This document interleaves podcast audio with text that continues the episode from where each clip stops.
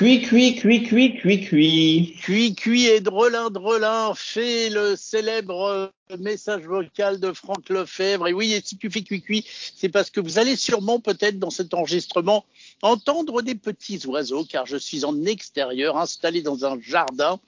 Euh, J'avais envie de faire Cosette avec Franck et avec les oiseaux.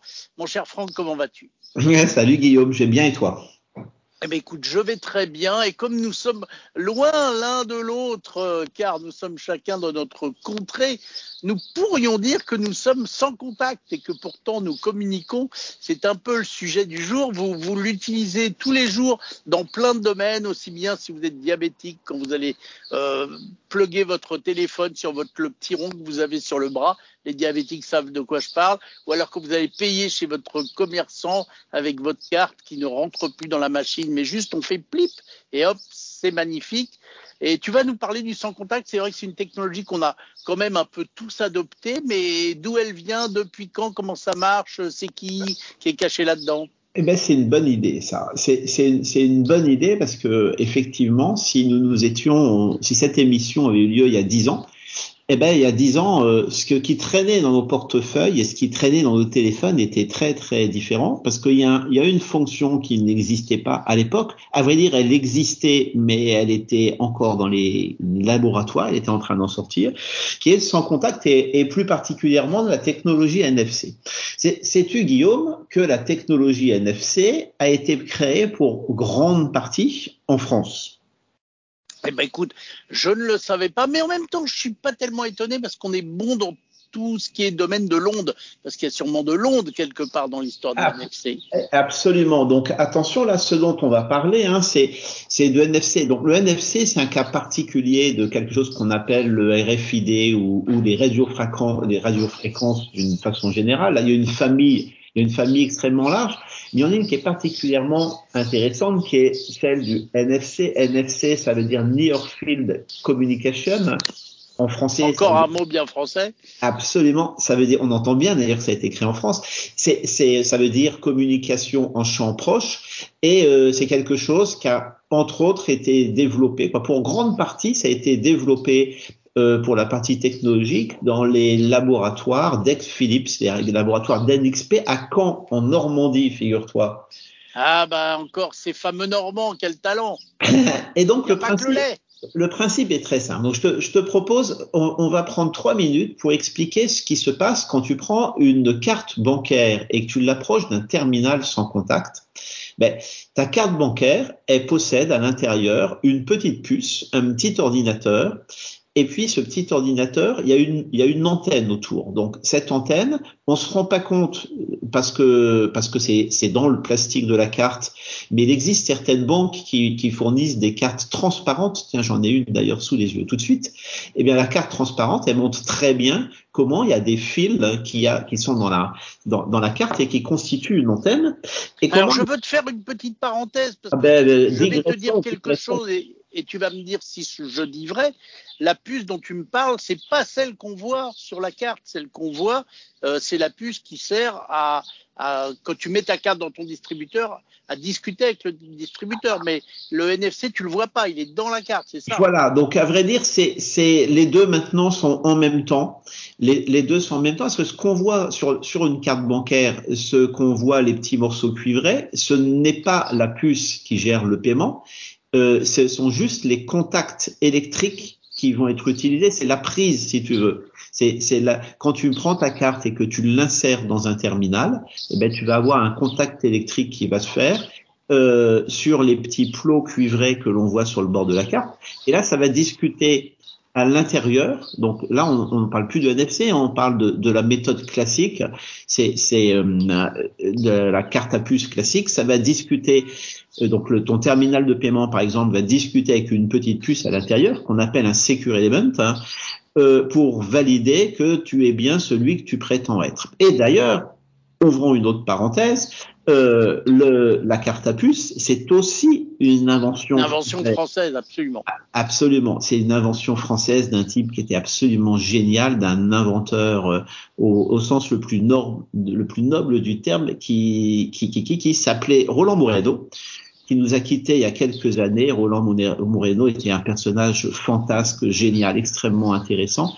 Et pour ceux que ça peut intéresser, Roland Moreno, il avait écrit un bouquin qui, qui qui, qui, qui, qui s'appelait qui s'appelait Théorie du bordel ambiant, si ma mémoire est bonne, et, euh, et qui mérite le détour parce que c'était plein d'idées qu'il avait mis comme ça en vrac. Et, et Moreno était un type absolument génial. Donc revenons à nos moutons du jour, ou plutôt à nos puces du jour. Effectivement, les petits contacts qu'on voit sur la carte de, sur la carte bancaire, ils vont dans le Secure Element, celui qui va gérer la confidentialité de la communication et l'authentification de l'utilisateur. Et puis à côté de ça, il y a une autre puce qui va gérer le NFC, qui va gérer la communication sans fil. Et donc, cette autre puce, elle est reliée à une antenne, comme je le disais, et, et tout ça, il n'y a pas d'électricité là-dedans. C'est-à-dire que euh, c'est des engins, euh, ce sont des ordinateurs à part entière, il n'y a pas d'électricité. Ce qui fait que quand tu mets ta carte, quand tu approches ta carte, par exemple, d'un terminal de paiement ou d'un téléphone, ce qui se passe, c'est que le terminal de paiement, lui, génère un champ magnétique et que lorsque l'antenne arrive dans ce champ magnétique par un mécanisme merveilleux qui s'appelle l'induction, eh bien, ça fait courir les électrons dans l'antenne et donc ça crée un tout petit courant. Mais ce tout petit courant, figure-toi, il va être suffisant pour venir alimenter le petit ordinateur qui est dans la carte et faire en sorte que le petit ordinateur puisse discuter avec le terminal de paiement. C'est-à-dire que c'est un principe qui est complètement génial, je trouve. C'est-à-dire que tu n'as pas d'électricité dans ta carte et c'est le terminal qui, avec un petit champ magnétique, va, va permettre à la carte de produire sa propre électricité, de démarrer son petit ordinateur. Tout ça se fait en une fraction de seconde et, d'initier la communication. Donc, tu vas me dire, ouais, tu parles d'un ordinateur dans, dans, la carte, euh, tu vas un petit peu loin. Me dirais-tu ça, Guillaume? Oh, écoute, euh, allez, non, je te le dirai pas, mais c'est vrai qu'il doit être tout petit et il sait pas faire grand-chose, mais il y a eh donc ben, un petit processeur quelque Figure, part. Figure-toi qu'il est pas si petit parce que euh, à l'époque, on a commencé à travailler sur ces technologies, on aimait bien faire une comparaison qui est que la capacité de calcul, la puissance de l'ordinateur qui est dans une carte NFC, donc dans la carte bancaire que chacun a dans la poche, elle est à peu près équivalente à la puissance de calcul, c'est-à-dire à la capacité de l'ordinateur qui était dans le LEM. Tu te souviens du LEM, Guillaume? C'est-à-dire ce dispositif qui s'est posé sur la Lune et qui a permis aux hommes de se poser sur la Lune et de revenir. Donc, Incroyable. à l'époque, on était très économe et on savait optimiser euh, le code qui était mis dans les programmes. N'empêche que la puissance de calcul est tout à fait est tout à fait Il similaire. être beaucoup plus gros que celui qui est dans la carte. Donc il était pas si gros parce que parce que le poids était était une contrainte très forte, mais effectivement il était beaucoup. Donc euh, je, combien de milliers de fois plus gros, je n'ai pas fait le calcul, hein, mais mais c'est tout à fait de cet ordre-là. Et donc donc c'est un vrai ordinateur. En vrai, c'est un un ordinateur très très puissant qui qui embarque ce qu'on appelle des algorithmes cryptographiques, c'est-à-dire des algorithmes qui vont permettre de crypter tous les messages pour assurer un très haut niveau de sécurité. Donc, si on reprend notre histoire, tu prends ta carte, le, tu arrives chez ton commerçant, le commerçant met le prix, euh, le, le, le montant de la transaction, toi tu prends ta carte, tu la rapproches du terminal, le terminal fait son petit champ magnétique, la carte a son électricité, le petit ordinateur de la carte démarre, et puis ça va, les deux vont causer, un peu comme Guillaume et Franck, hein, et, et, le terminal va dire, dis donc, euh, il me faudrait euh, 35 euros, est-ce que tu es d'accord? Et puis la carte, elle, elle va regarder en fonction de ses propres règles si elle est d'accord ou pas. Et si elle est d'accord, elle va dire au terminal, oui, c'est bon, euh, c'est bien la carte de Guillaume Richardot, eh ben, vas-y, vas-y. Et donc, le terminal, lui, va aller auprès de la banque pour, pour réaliser la transaction et ça va être fini. C'est magique. C'est complètement, c'est complètement magique. Et donc, depuis, depuis quelque temps, donc ça, faut bien, faut bien comprendre que ça, ça, ça, ça se fait, hein, j'insiste, avec un, un petit ordinateur, un petit dispositif radio particulier. Eh bien, depuis un peu plus d'une dizaine d'années, ces petits dispositifs, on les trouve également dans les téléphones mobiles. Et donc, aujourd'hui, presque tous les téléphones mobiles sont équipés du même genre de petite puce, hein, qui fait que euh, nombre d'entre nous utilisent leur téléphone mobile pour payer chez les commerçants et au lieu d'approcher d'approcher du terminal de paiement une une carte bancaire, eh bien on approche le téléphone, le smartphone, et ça fait à peu près la même chose. Donc pourquoi je dis ça fait à peu près la même chose, c'est que tu sais, j'aime bien expliquer que les technologies euh, dépendent directement de la stratégie des entreprises qui les font émerger. Or, là, il y a une grosse différence en vrai, parce que parce que dans ta, ta carte bancaire, elle t'est fournie par qui? Bah, Par ma banque. Eh, eh, mais ton téléphone, il t'est fourni par qui? Par mon opérateur et ils sont pas forcément amis. Exactement, et ils sont pas forcément amis. Et c'est pour ça que dans le domaine. la banque n'a pas envie que le monde de la téléphonie lui pique sa place. Donc ça, c'est sûr, c'est sûr qu'elle n'a pas envie. Après, on, on, sait que les banques sont assez conservatrices et que, et que dans l'histoire, euh, souvent, même dans l'histoire récente, je pourrais dire surtout dans l'histoire récente, euh, les banques, comme beaucoup d'industriels qui sont qui sont contraints par des qui ont des contraintes réglementaires très très fortes, ben, ils ont souvent l'impression que les contraintes réglementaires peuvent les protéger de la concurrence. Euh, c'est un peu comme euh, comme les, les, la hauteur des murs de Fort Alamo qui protègent les cow-boys des Indiens. Eh ben euh, tant que les Indiens ils rentrent pas la hauteur des murs, ça c'est très efficace. Une fois que l'Indien il est rentré, la hauteur des murs c'est celle qui t'empêche de sortir de l'endroit dans lequel tu es mal pris. Et donc d'une certaine façon, aujourd'hui, on, on, constate que les banques sont un peu prisonnières de la hauteur des murs qu'elles ont créés ou qu'elles ont participé à créer, et que lorsqu'en face il y a des gens comme les fabricants de téléphones ou les fabricants de plateformes téléphoniques et là, euh, on peut penser à la grosse pomme, par exemple, qui arrive et qui disent, ben nous, on a décidé d'aller sur ce, d'aller dans ce domaine et on a décidé de faire, de gérer les systèmes de paiement. Donc, c'est Apple Pay et compagnie. Et bien à ce moment-là, on peut s'inquiéter de façon assez, euh, assez concrète euh, sur la position de la banque. Pourquoi? Parce que la banque, si tu pousses un tout petit peu le curseur, elle est plus vue par le client. Oui, tout à fait. C'est comme le combat avec la eSIM, hein, on en parlera un jour. Les, les, les, les opérateurs de télécom n'aiment pas trop la eSIM parce que ça veut dire que le client va plus dans la boutique récupérer sa carte SIM physique. C'est un peu la même chose. Et, et c'est exactement le même, c'est exactement le même euh, sujet, effectivement, puisque puisque la, la SIM, euh, la, la, la, carte SIM, hein, c'est-à-dire celle, celle que nous mettons dans notre téléphone, celle qui nous est proposée par notre le petit bout de plastique, le, le petit bout de plastique qui nous embête, euh, qu'on fait tomber et puis dont on se souvient jamais comment on peut en effectuer l'extraction du téléphone le jour où il faut le changer. Eh ben ce truc-là, ça ressemble énormément à une carte à puce. À vrai dire, c'est c'est exactement le même euh, le même type de technologie qui est utilisé. C'est un autre secure element. Hein, euh, et qui permet de, de garantir que l'utilisateur, que la personne qui vient sur le réseau d'un opérateur est bien celui qui est connu par l'opérateur. Et donc, comme, comme tu le mentionnes à si bon escient, euh, aujourd'hui, ta SIM elle t'est offerte, elle été procurée par ton opérateur, donc tu as un lien avec ton opérateur.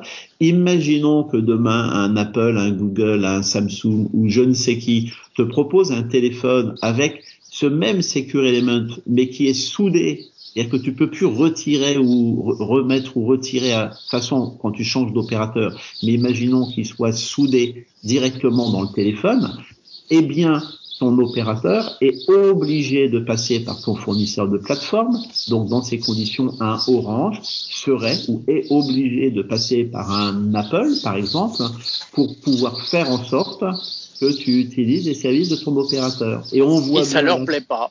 Eh ben, ça leur plaît fatalement pas, puisque qui, qui décide de l'opérateur, si on pousse le, le lien, le, curseur un peu plus loin, hein, qui décide de l'opérateur à ce moment-là c'est le fournisseur de la plateforme technologique, hein, et, et, et, le, et le banquier ou l'opérateur, ils sont à peu près dans les mêmes bras, n'ont plus vraiment la capacité d'avoir leur propre leur propre politique commerciale.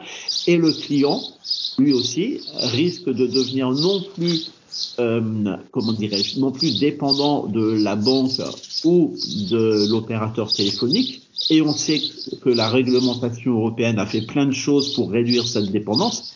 Mais ce même client, il peut devenir dépendant du téléphone et de la plateforme téléphonique qu'il a choisi. Aujourd'hui, quelqu'un qui est habitué à utiliser un iPhone, eh ben, si demain il essaie d'aller dans un monde peut-être plus libre, on parle souvent de Murena ou de gens comme ça, eh ben, il verra que, que, que c'est un petit peu un parcours du combattant parce que comme toute bonne drogue, une fois qu'on y a pris goût, hein, il est difficile de s'en défaire. Tout à fait. Alors, je voulais euh, faire un parallèle avec une autre technologie sans contact qu'on utilise aussi beaucoup, mais qui est beaucoup plus lointaine. Alors là, il y a une petite pile, mais c'est un sans contact quand même. C'est les, les petits bips que tu colles sur ton pare-brise pour passer les barrières de péage. Alors là, c'est plus du NFC, mais quelque part, c'est du sans contact euh, version géante. Eh ben, tu as, complètement raison, Guillaume. Tu as complètement raison. C'est-à-dire que les, les badges qu'on utilisait, mais on pourra en reparler, c'est une autre fois. On en a déjà parlé sur Ami, mais on pourra en reparler euh, parce que ça, ça ressemble énormément à l'idée. C'est-à-dire que euh, donc au niveau de la technologie, c'est pas tout à fait les mêmes technologies, c'est pas les mêmes fréquences. Là, on parle de, de, euh, de, de fréquences qui sont dans la gamme des 5 gigas. Tout c'est pas tout à fait les mêmes, mais c'est le même principe. Quand on a un badge autoroute, euh, c'est quoi C'est un espèce de Bluetooth? Non, non, c'est quelque chose qui ressemble, qui ressemble beaucoup à du, à du NFC. Euh, C'est-à-dire qu'il n'y a pas d'appairage. Donc, dans le Bluetooth, il n'y a pas nécessairement d'appairage mais y a, tu n'as pas besoin de connecter volontairement ton badge, bien sûr, au portique, hein, ça serait terrible. Quand tu passes, quand ton badge passe sous le portique, eh ben, euh, y a, y a c'est pas du sans électricité, quoi. C'est jamais du sans électricité, mais effectivement, ton badge a une petite pile, mais ton badge, il va discuter avec les transpondeurs qu'il y a sur le portique et ils vont échanger exactement de la même façon des, des informations sur l'authentification du porteur du badge.